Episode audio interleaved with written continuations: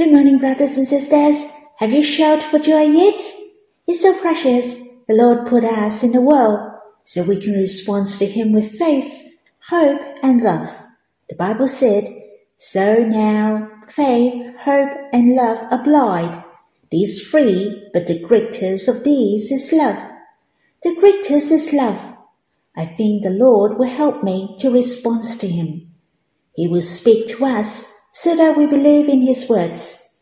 He gives us the glorious hope to overcome all barriers, distress, and sufferings with the hope of faith. He loved us first so that we are able to love Him in return. It is His love to compel us. It's so precious. We abide in His love and affection. In fact, we grow and strive for Him in His love. I hope our faith, hope, and love captivates the Lord's heart. He is worthy for us to respond to Him with faith, hope, and love. I'd like to sing a hymn with you in God's Family Hymnal, the 14th, Song 67. I trust, I hope, I love. With your presence and with your love, I trust, I hope, I love. I will overcome all barriers, distress, pains, and trials, despair, slander, sufferings, come what may. I trust, I hope, I love. I fight the good fight by your grace. My heart's radiant, sing all the way. I trust, I hope, I love. May I offer burning love that never fails. I hope you have time to quiet yourself and respond to Him. Or you can sing another hymn to worship the Lord. Let's have some time to be with Him face to face. So let's stop the recording and we'll read the Bible when you're done. May the Lord bless you. Brothers and sisters, we will read in Psalm 11. To the choirmaster of David, In the Lord I take refuge. How can you say to my soul, Flee like a bird to your mountain?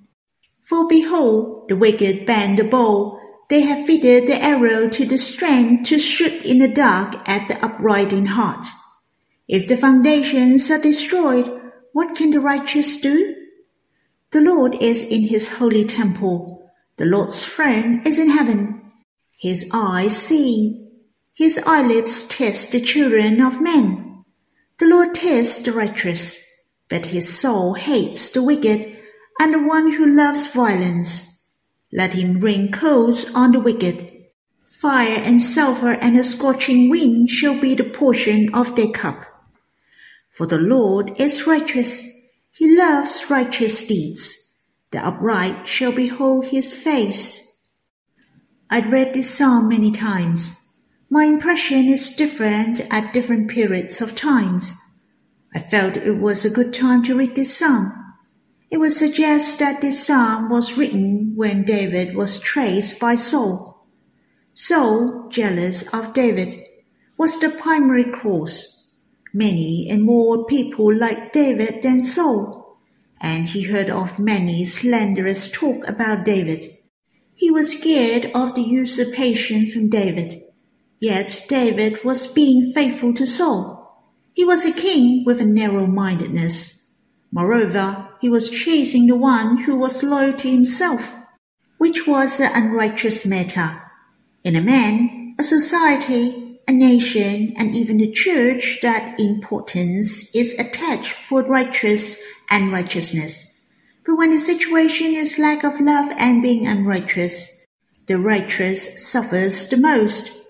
Thus, verse 1 to 3 in this psalm seemed David received a message that he had to flee away, for someone would come to trace him.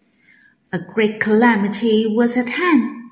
Hence, in verse 1 it said, How can you say to my soul, free like a bird to your mountain. The word you most probably were the friends of David, or those who were a bit negative about his situation, and these friends didn't want David to suffer. Their intentions were good, and they said the situation was not good. In verse 2 and 3, speaking of the crisis David was facing, someone bent the bow and fixed the arrow to the string to shoot at the upright in heart, and mentioned, If the foundations are destroyed, what can the righteous do? They mentioned that the foundations could talk about the situation of the nation at that time. If the foundations are destroyed, what can the righteous do? Flee like a bird to the mountain, in order to prevent the attack from the bow and arrows of the wicked. I love the first verse in the psalm. The answer of David is, In the Lord I take refuge. David declared to us that he wouldn't flee to the mountain but to God. He should take refuge in the Lord. He wasn't shaken by the bad news or the negative advice from his friends. David reminds us to gaze upon God. We can surpass all the situations. A righteous or Christian who easily loses faith in God due to his situation, difficulties, the attack of enemies or sufferings. If he disclaims or escapes, not putting his trust in God, then his foundation is not solid. Let us look at verse 3. If the foundations are destroyed, it can be referred to the trust and relationship of man to God. If you don't have this foundation, what can the righteous do? Is there any hope? Thus, I'm so glad to read this psalm, for the foundation of David is very steady.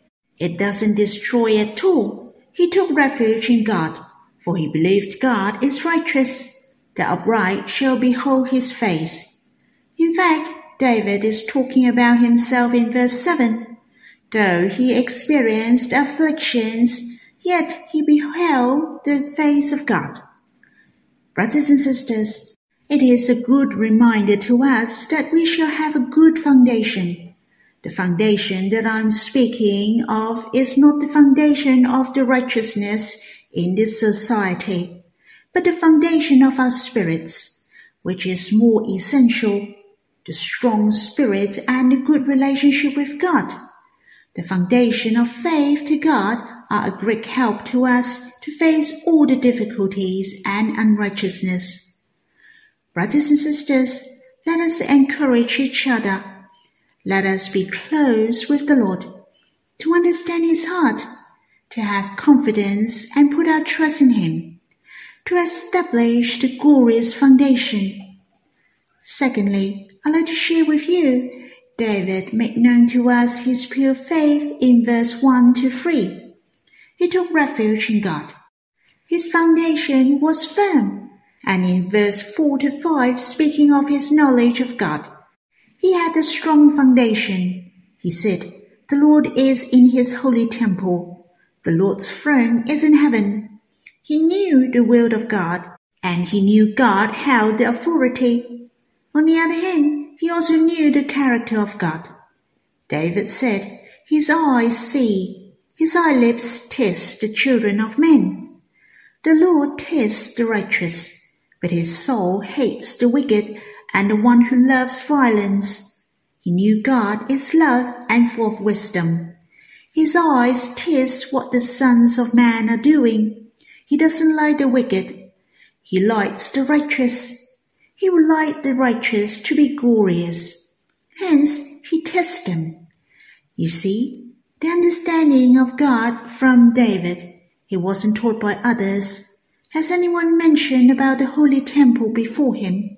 His knowledge of God's will, his understanding of God's love came from his closeness with God. His close relationship with God made known to him the heart of God. We shall envy the relationship between David and God.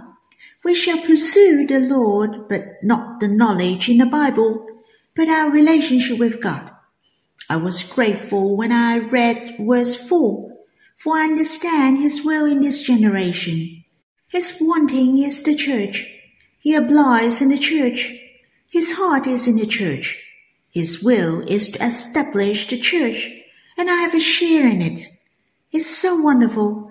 The Lord opened to me his heart so I can understand his will, and he moved me so I'm willing to coordinate with his will. I arose and to build the church. I give thanks to God that he made known to me himself and his will. I have a goal and I'm not afraid of the difficulties. I can grasp the nettle to embrace the love of God, to embrace this vision. I believe firmly that I can strive forward through him. Lastly, in verse 6 and 7, verse 6 speaking of the ending of the wicked, Fire and sulphur and a scorching wind shall be the portion of their cup. The cup refers to the righteous judgment of God. In Psalm 16, David mentioned the chosen portion and my cup. The portion of his cup was not the judgment. But what is it? In Psalm 16 mentioned, the Lord is my chosen portion and my cup. That meant the Lord became his blessings and his possession. What he got is God. Thus, rightly, we shall shout for joy. God belongs to us entirely, and that's not all. Infinite has the closest relationship with us. He is my dear Abba. The Lord is my beloved. We are the most compatible with him. Is there any other blessing that can compare with these? It's so exciting, isn't it? If you think further, I'm sure you'll be amazed. You will lift up your hands and amazed. You will shout for joy and dance. It's unbelievable. It's so glorious. In verse 7, which is the last verse, for the Lord is righteous. He loves righteous deeds. The upright shall behold his face. David make a conclusion. Why did he have the full confidence in God? For God is righteous. He loves righteous deeds. Since he loves righteous deeds, then surely he will bring justice to the victims. Hence, the wicked will be punished and the righteous will be rewarded. The greatest reward is to behold the face of God. I don't know whether you agree or not. Many things have been given to you, and heavenly things are so charming and lovely. But there is no God then it is meaningless. It's so wonderful. God knows all the afflictions in the world. God searches all things, just as he is righteous and he loves righteous deeds. He exercises justice. Hence, he makes all things work together for our good. In fact, it corresponds to the justice of God. God is awesome. Justice and love are well balanced. He can achieve both of them perfectly. Brothers and sisters, surely there are trials, sufferings, and enemies in the world, but we can be of good cheer. He's among the church. He's sitting on the throne. He's smart and full of wisdom. His love, his power, and his grace are boundless. All we have to do is to put our trust in the Lord that's all for my sharing. It is a short psalm. It's so good that I can share with you verse by verse. I really enjoyed it, and I hope you can draw near the Lord if you have time, to have the interflow of love with Him. May the Lord bless you.